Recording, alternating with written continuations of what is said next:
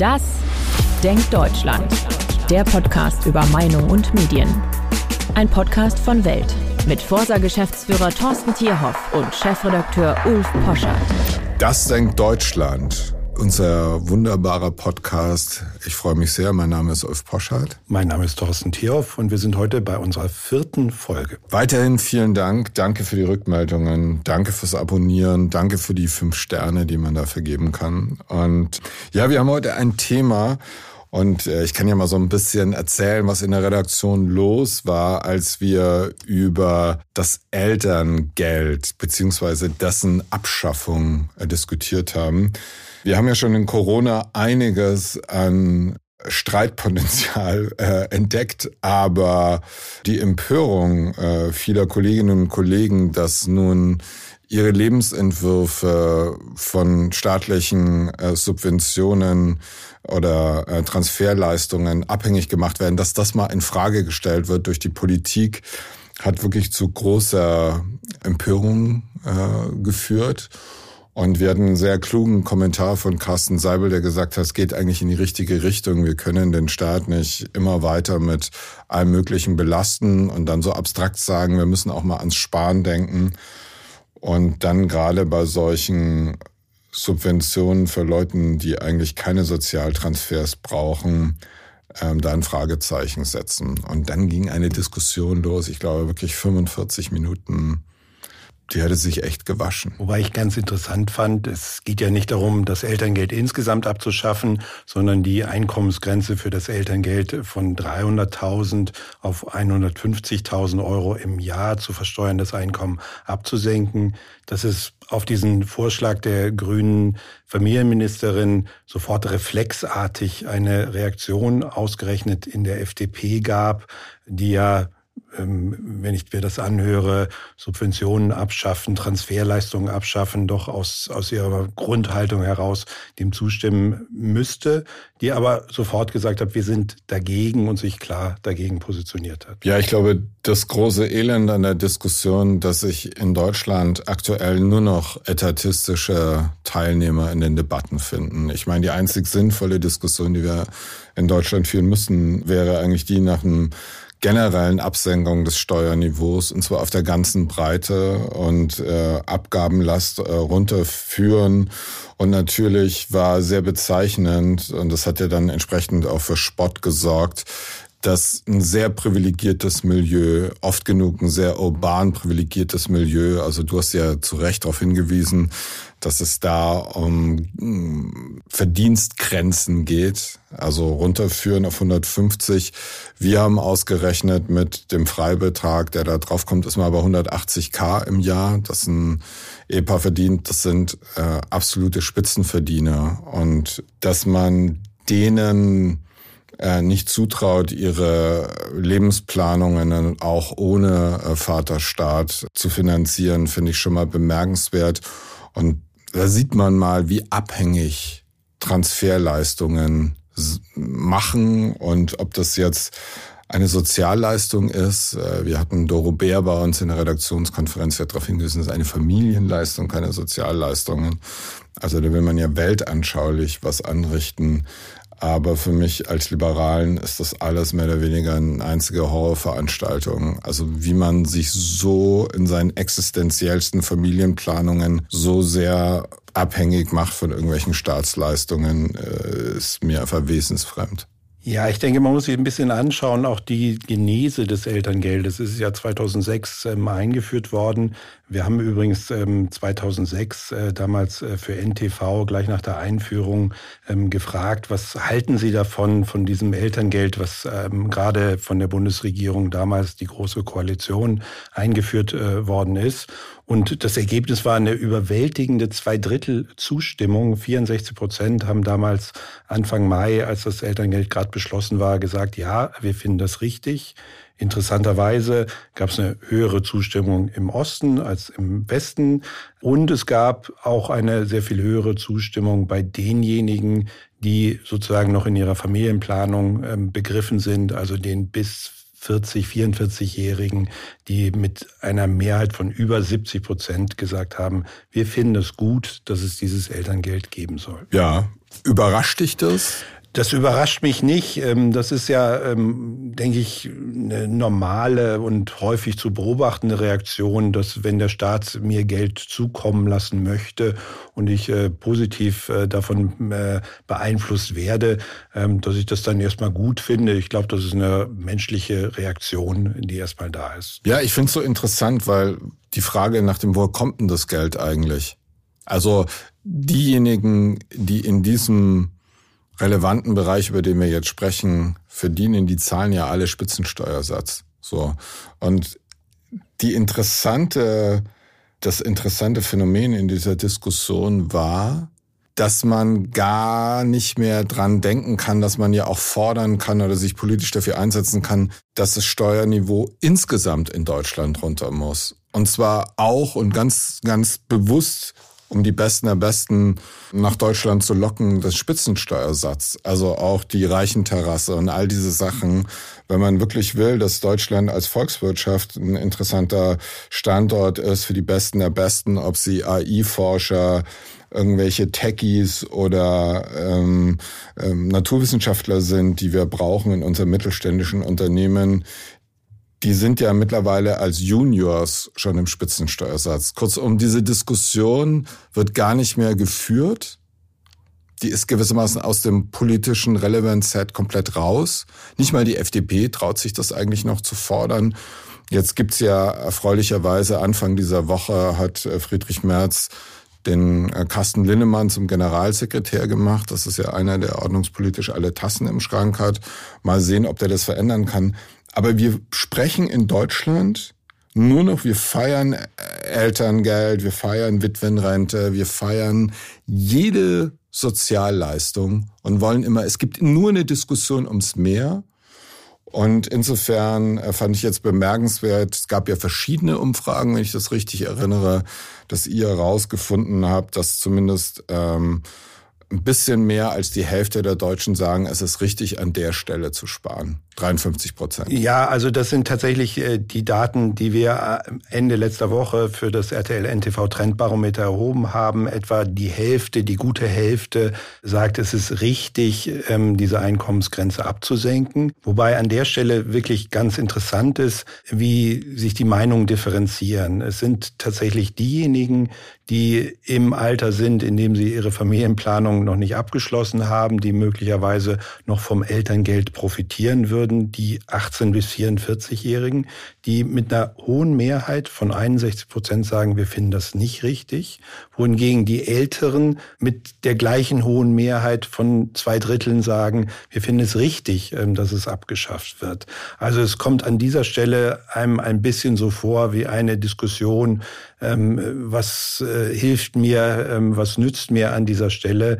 Ähm, dieser Meinung bin ich dann auch. Und sind äh, Gruppenegoismen. Ja, der der der ganze politische Überbau. Man könnte ja auch ähm, das Steuersystem verändern, ob man dann die Steuern senken oder erhöhen müsste, ähm, sei ja dahingestellt. Aber diese ganze übergeordnete Diskussion wird zumindest bei der Frage direkt nach dem Elterngeld erstmal nicht beachtet, sondern es wird geschaut, was bringt mir Geld in die eigene Tasche. Das finde ich gut. Und äh, wo hilft es möglicherweise anderen? Da bin ich auch dann der Meinung, dass man das Geld wegnehmen könnte. Ja, also du skizzierst es sehr, sehr schön und eure Zahlen, die es wie immer bei uns auf der Homepage gibt und auch auf Instagram, da könnt ihr diese Kacheln sehen. Da kann man dann auch nochmal in der Familie, die Generation in der Familie in die Diskussion gehen. Es ist für mich trotzdem interessant. Wir reden ja über Zahlen, also die öffentliche Meinung und die veröffentlichte Meinung. Und vielleicht zu den Zahlen nochmal ein kleiner Schwenk. Es gab auch eine andere Umfrage. Robin Alexander hat das ja bei uns auch zur Grundlage gemacht. Er hat gesagt, äh, die Ampel hat mal aus Versehen etwas gemacht, was in einer anderen Umfrage eines anderen äh, Instituts, den Namen habe ich schon vergessen, eine, eine Zweidrittelmehrheit ähm, für diese für diesen Sparvorschlag hatte und Robin hat sich darüber gewundert, dass man sich in der Ampel über etwas streitet, was aus Versehen ja mal was Richtiges war. Ihr habt jetzt nochmal andere Zahlen herausgefunden, also eher 53 und nicht zwei Drittel.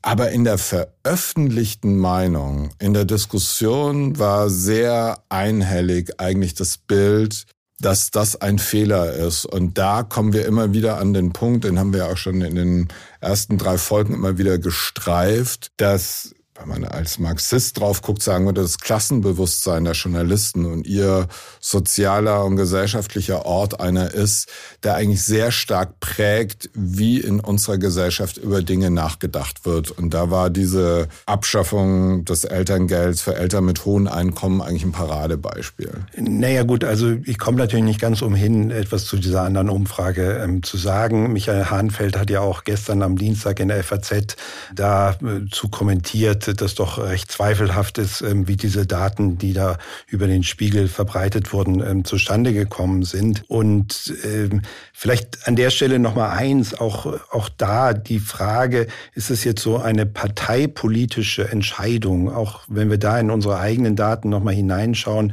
dann sehen wir ja auch bei den Anhängern auch der Regierungsparteien keine überwältigende Mehrheit für diesen Vorschlag. Also bei den Anhängern der Grünen sind gerade mal 57 Prozent Prozent der Meinung, dass das ein richtiger Vorschlag ist. Der kommt von der eigenen grünen Ministerin, die das mit Werf vertreten hat. Ähm, und äh, überwiegend sind es eigentlich ähm, sehr gespaltene ähm, Urteile, wie gesagt, in der Gesamtbevölkerung. Und das darf man ja auch nicht vergessen. Der überwiegende Teil der Bevölkerung ist ja weit über 40, 50, der, der Altersschritt, Schnitt der Gesellschaft, der steigt ja immer weiter nach oben.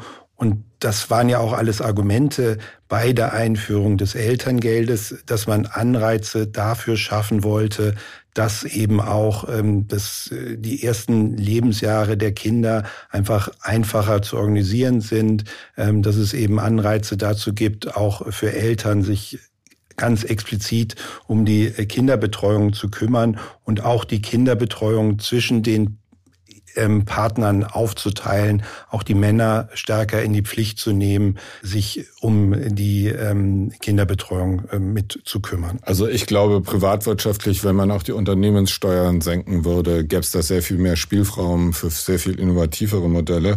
Ich fand bei den Zahlen ganz interessant, du hast ja vorhin drüber gesprochen, ihr hattet untersucht bei seiner Einführung des Elterngelds 2006, dass die beiden Besserverdienerparteien de facto identischen Blick drauf haben.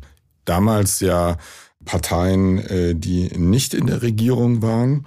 Und ähm, wir sehen, FDP und Grüne sehen es faktisch identisch, bedienen ja auch äh, lebensweltlich unter Umständen da dasselbe Milieu. Und jetzt auch bei der Streichung da geht es ein bisschen weiter auseinander. Ich war aber bei deinen Zahlen noch überraschter, als ich gesehen habe, 2006 parallel zum Elterngeld wurde ja auch diskutiert und 2007 dann leider logischerweise, wie ich finde, die sogenannte Reichensteuer eingeführt. Und da ist bei der FDP, bei den FDP-Wählern für mich schockierend, was sind das nur für Menschen, die eine Zustimmung für Reichensteuer von 60 Prozent haben.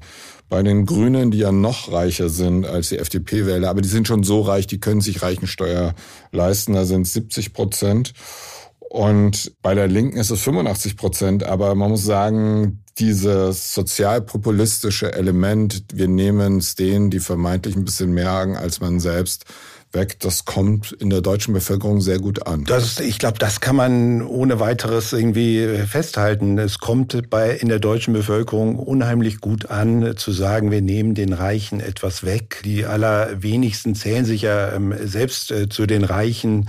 Ähm, auch äh, Friedrich Merz, der wahrscheinlich zweifelsohne zu den Reichen gehört, ist ja gefragt worden, wo er sich einsortiert in der Mittelschicht. Ähm, das ist, das ist immer, glaube ich, ein, ein Phänomen, was man in vielen Experimenten ja auch beobachten kann. Auch die Reichen ordnen sich eher der Mittelschicht zu und dann den Reichen, den noch Reicheren etwas wegzunehmen, ähm, das kommt in der Tat ähm, in der deutschen Bevölkerung gut an. Ja, ich glaube, Deswegen wird sich die deutsche Bevölkerung, wenn wir genauso weitermachen, ähm, das sind jetzt keine Forsa-Zahlen, sondern die Zahlen von der OECD, von den internationalen Wirtschaftsverbänden, den Rankings der Investoren, wenn wir so weitermachen mit dieser Staatsversessenheit und Staatsquote, dann wird es diese Volkswirtschaft früher oder später in eine ganz gefährliche Schräglage bringen und dann hat man immer weniger zum Umverteilen. Man sieht ja auch, es gibt keinen Tag, an dem die SPD nicht mit irgendeiner neuen Steueridee kommt. Es gibt Leute, die sagen, ja, lasst uns doch nicht da bei den Eltern sparen, sondern lasst uns endlich mal die Erben angehen.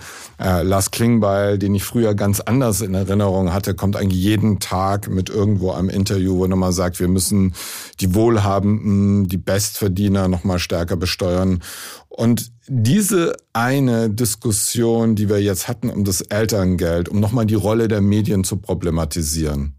Die Leitmedien werden, ob die Leitmedien sich linksliberal links oder äh, ich glaube linksliberal gibt's ja gar nicht, sind in der Regel einfach nur stinknormal linke äh, Medien, die das für liberal halten, dass man großzügig ist und tolerant seinen eigenen Lebensentwürfen gegenüber dass die eigentlich am Ende ihren Klassenstandpunkt eisenhart durchverteidigen und dass der Generaleinwand, den jetzt immer mehr auch Wirtschaftsexperten sagen, dass wir so nicht weiterkommen mit so einer ähm, Besteuerung von Arbeit und Unternehmen, dass der in dieser Diskussion praktisch bis auf die vernünftige Weltgruppe keine Rolle gespielt hat. Ja, ich, ich würde eigentlich gerne noch mal auf einen anderen Aspekt dieser dieser Elternzeit kommen, nämlich sozusagen und du diesen, spürst meinen diesen, Furor ich, ich, mein ich, spüre, ich spüre dein, ich spüre dein Furor und, es und, meine, und, und, und würde eigentlich dass Spitzensteuersatzverdiener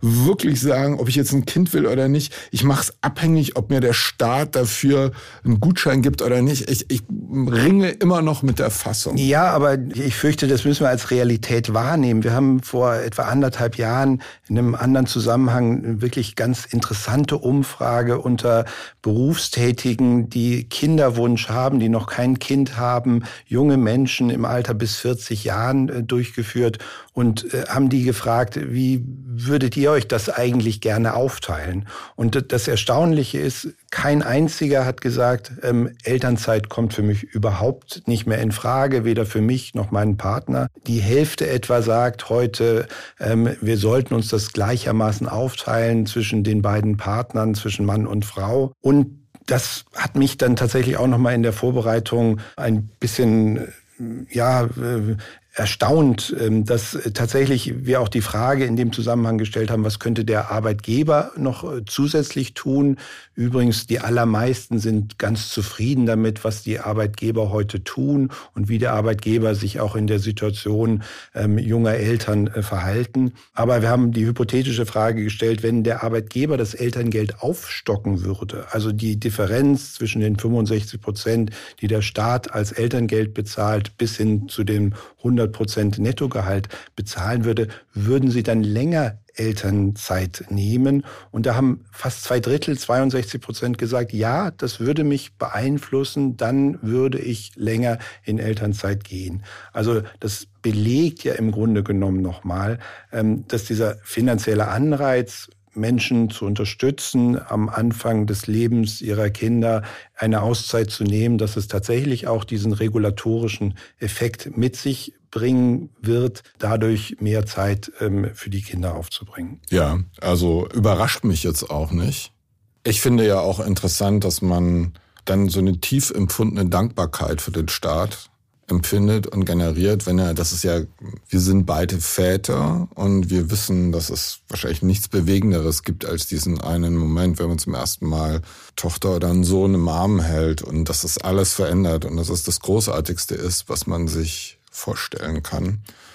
Aber wenn es so sehr verknüpft ist mit einer staatlichen Subvention, sage ich jetzt mal so, damit schafft man natürlich ganz existenzielle Verknüpfungen von einem Staat, der ist dafür da, an solchen Punkten das mit zu unterstützen. Und die Frage ist, und das merken wir in den Diskussionen in Deutschland, ob man sich dann irgendwie irgendwann noch anders vorstellen kann. Und ich finde, die Diskussion hat gezeigt, dass man sich eigentlich zunehmend schwerer vorstellen kann. Du hast die Rolle der Arbeitgeber angesprochen.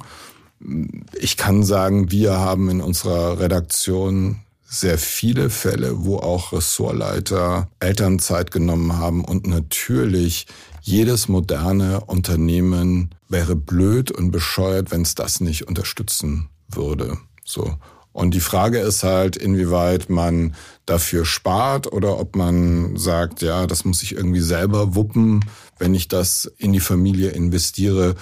Ob das jetzt Aufgabe des Staates ist oder des Arbeitgebers. Ich finde es ermöglichen in jedem Fall, aber das Finanzieren bei denjenigen, die so viel Geld verdienen, da würde ich einfach nur ein leichtes Fragezeichen setzen. Ja, ich denke, es sind in allen Generationen Kinder geboren worden, auch vor dem Elterngeld. Und äh, die Geburtenraten sind jetzt ja auch nicht nach oben geschnellt, nur weil ähm, der Staat jetzt äh, dieses Elterngeld ähm, auslobt. Es ist immer dann eine Was wäre wenn äh, Diskussion. Die kann man natürlich im Rückblicken nicht beantworten. Was wäre passiert, wenn das nicht der Fall gewesen wäre?